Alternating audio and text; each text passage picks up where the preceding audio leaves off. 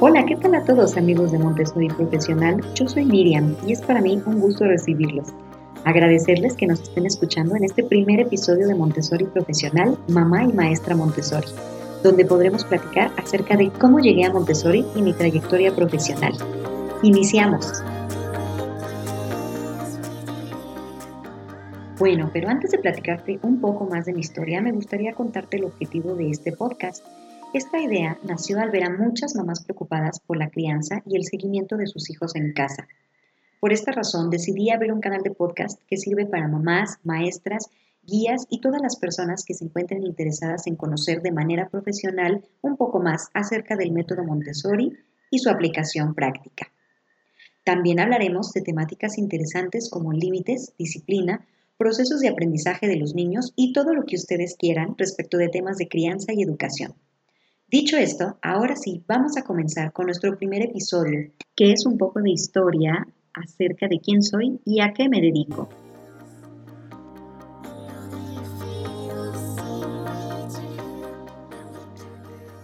Bueno, pues les platico que yo nací en una familia donde casi todos se dedican a la docencia.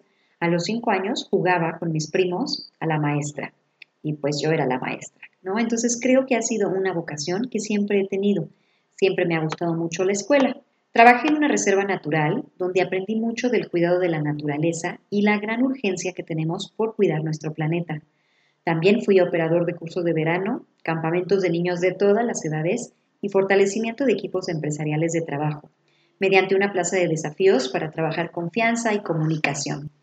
A lo largo de todos esos trabajos aprendí muchísimo, y cada vez me iba dando cuenta más que la docencia y que el compartir conocimiento era algo que me gustaba muchísimo, algo que disfruto.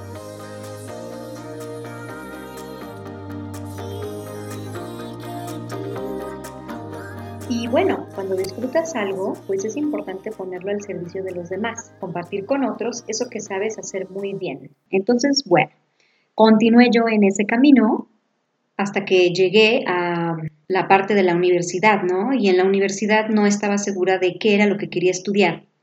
Hasta que una compañera de trabajo me dijo, ¿por qué no te metes a estudiar pedagogía? Me puse a leer, a investigar y pensé que sería algo que me podría gustar mucho. Y tuve razón. Estudié cuatro años en la Facultad de Pedagogía de la FESA Catlán.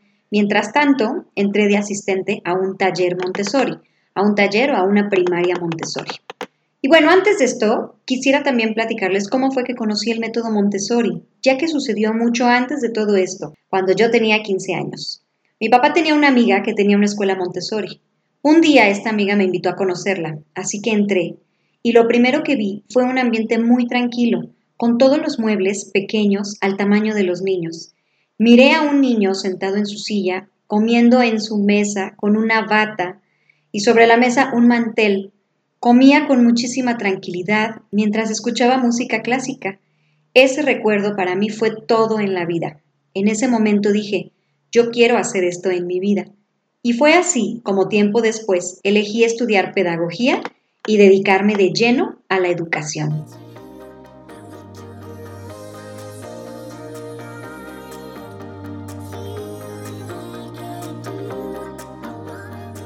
Mientras estudiaba pedagogía, me ofrecieron un trabajo en un ambiente Montessori de taller, en una primaria Montessori. Asistí ahí aproximadamente cuatro años. Me di cuenta de lo bien que funcionaba Montessori, de lo libres que eran los niños y de lo felices que se sentían y de lo mucho que también aprendían. Tuve un pequeño que se la pasaba leyendo acerca de animales todo el tiempo y sabía muchas cosas acerca de ellos. Después de un tiempo me enteré que había hecho la prepa abierta y que incluso antes de ello ya estaba seguro de querer ser biólogo.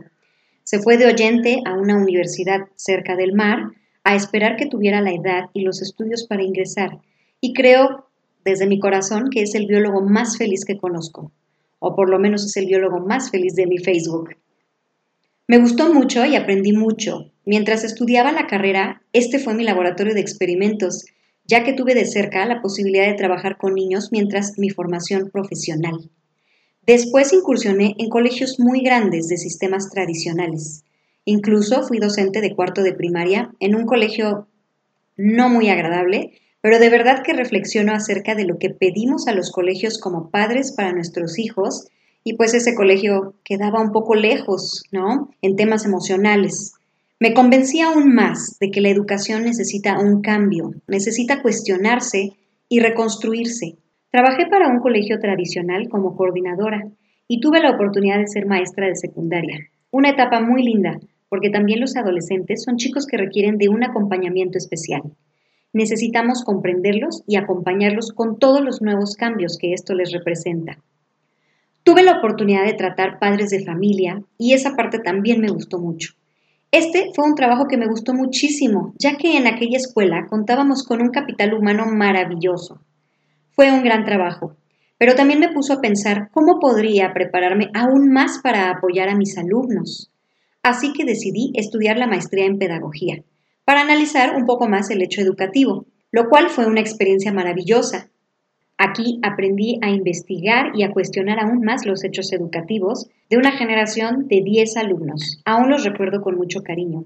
Mi tesis hablaba acerca del currículo oculto de la educación en el área de la pedagogía en cuatro universidades muy prestigiosas de nuestro país. Así es que también anduve por ahí investigando en universidades como la máxima casa de estudios, la UNAM, que fue donde estudié la licenciatura y la maestría, Unitec, Ibero, VM entre algunas otras.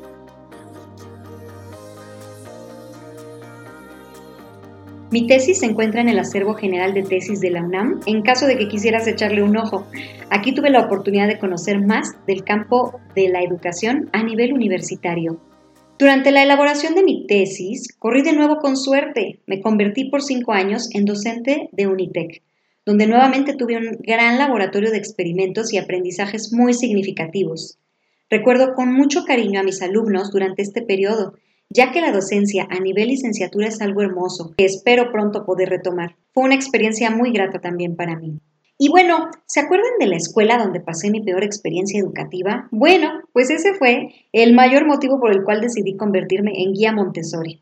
Y fue entonces como decidí estudiar para guía de comunidad infantil y de casa de los niños. Fue una experiencia muy gratificante.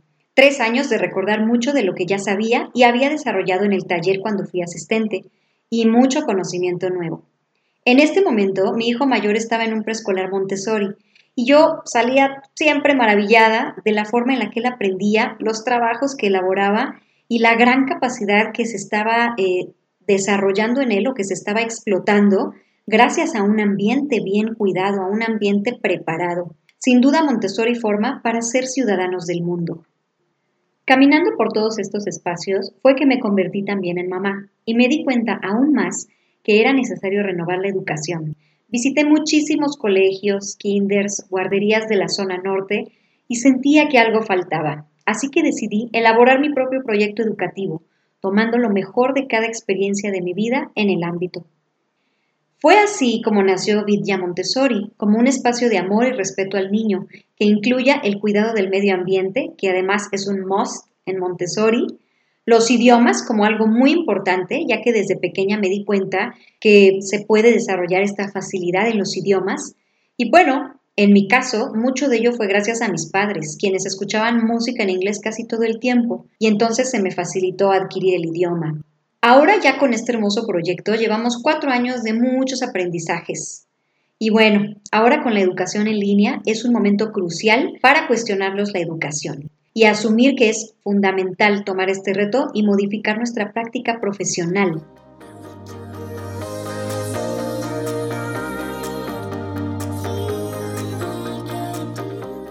Ahora bien, la práctica de los padres de familia es otra, sin duda, y gracias a la pandemia, se han visto obligados a tomar parte del control en la enseñanza de sus hijos. Y esto puede resultar fácil o difícil, ya que depende de muchos factores. En este sentido, a mí me gustaría mucho apoyarles, no solo como especialista en educación o como guía Montessori, sino también como mamá, ya que es todo un reto. Ya tendremos también en esta serie de podcast un episodio dedicado al desahogo de las mamás y los papás de nuestra época, que sin duda tenemos un montón de retos diferentes a los que nuestros papás o nuestros abuelos llegaron a tener. Y bueno, creo que siempre he tenido vocación, pero ahora que me convertí en mamá, pues con más urgencia veo la necesidad de modificar la práctica educativa y formar seres que aprendan a convivir en comunidad y a ser colaborativos. Así que el objetivo también de estos podcasts es brindarles herramientas a los nuevos papás, a los que apenas están por convertirse en papás, a los que ya tienen hijos más grandes y a todo un grupo de profesionistas dedicados a la educación. Y por qué no, también a aquellos que quieran conocer un poco más del método Montessori y cómo llevar su aplicación práctica. Así es que espero que me acompañen en esta aventura que seguramente será de mucha utilidad para todos.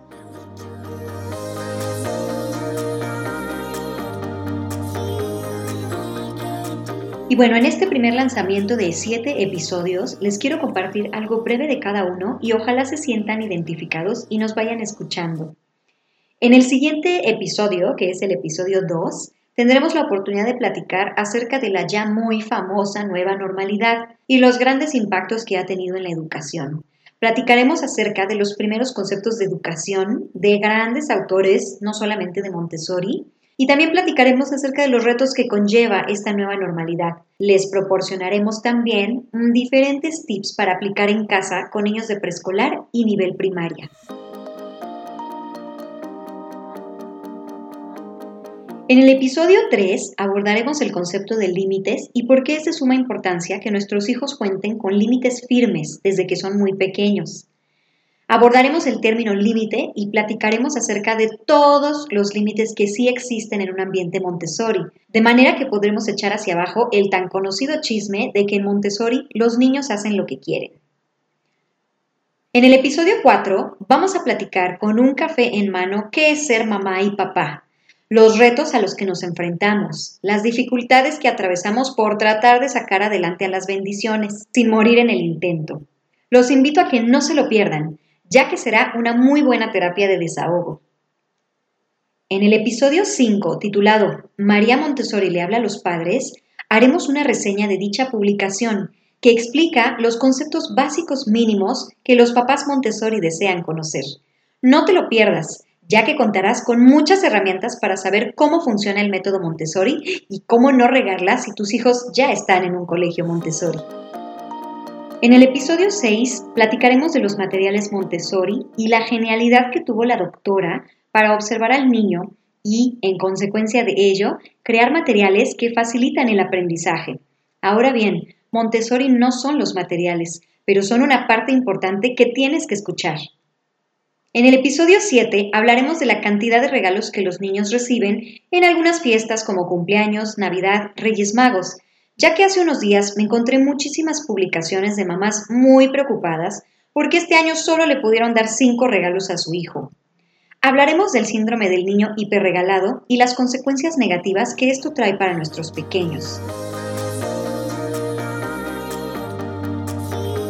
Y ya sabes, si les gustó lo que escucharon, los invito a que nos sigan en nuestras redes, en Facebook como Vidya Montessori México, en Instagram arroba Vidya Montessori, nuestra página de internet www.vidyamontessori.com y también nos ayudes a compartir este contenido para que llegue a más personas. Yo soy Miriam y los espero en el próximo episodio de Montessori Profesional, mamá y maestra Montessori.